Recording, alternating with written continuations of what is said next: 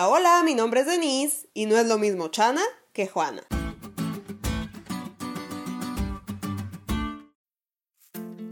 Mi deseo no es promover marcas o fomentar el consumismo ni nada por el estilo, pero hay que ser realistas en un punto. Aunque un cacahuatito, como comúnmente le decimos aquí en mi rancho a los celulares viejitos, te sirve para hacer llamadas, nunca te servirá para conectarte a tus clases por Zoom, recibir el podcast de la lección todas las mañanas o estudiar tu Biblia de forma digital. Por eso decimos que no es lo mismo Chana que Juana. ¿Y eso qué con la lección? Tranquilos, mis chavos, para allá voy. Muchos dicen que podemos adorar a Dios cualquier día de la semana, y es verdad. Pero no es lo mismo Chana que Juana, o no es lo mismo domingo que sábado. Dios creó el mundo en seis días literales como lo veíamos ayer en el programa Por eso son literales.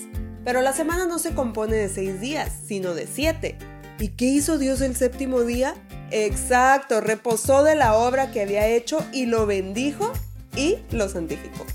Ningún otro día de la creación recibe estas tres distinciones en toda la Biblia.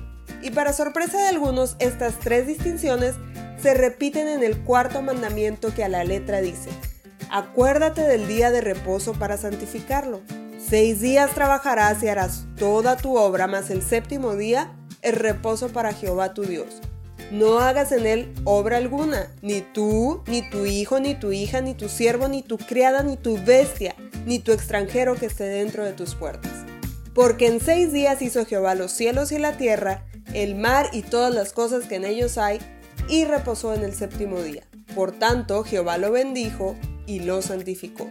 Muchos dicen que este mandato es solo para los judíos, pero no es así.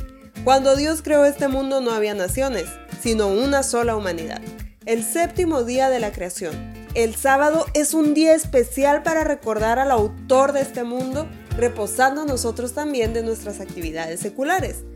Tristemente, este día especial que Dios apartó como un día de descanso para el hombre está siendo severamente atacado.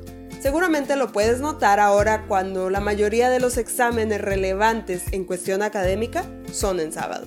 O cuando buscas un empleo y no te lo dan porque quieres guardar el sábado o cuando la mayoría de los calendarios europeos coloca el domingo como el séptimo día de la semana, o cuando lees una encíclica papal que exhorta al mundo a observar un día de descanso basado en palabras de hombre y que nada tiene que ver con lo que Dios escribió con su dedo.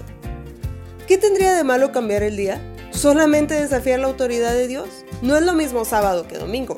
El sábado es una señal entre Dios y su pueblo porque nos recuerda la verdadera razón por la cual se debe adorar que Cristo es nuestro Creador y nosotros tan solo somos sus criaturas.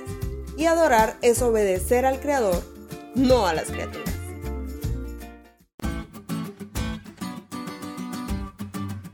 ¿Te diste cuenta lo cool que estuvo la lección? No te olvides de leerla y compartir este podcast. Es todo por hoy, pero mañana tendremos otra oportunidad de estudiar juntos.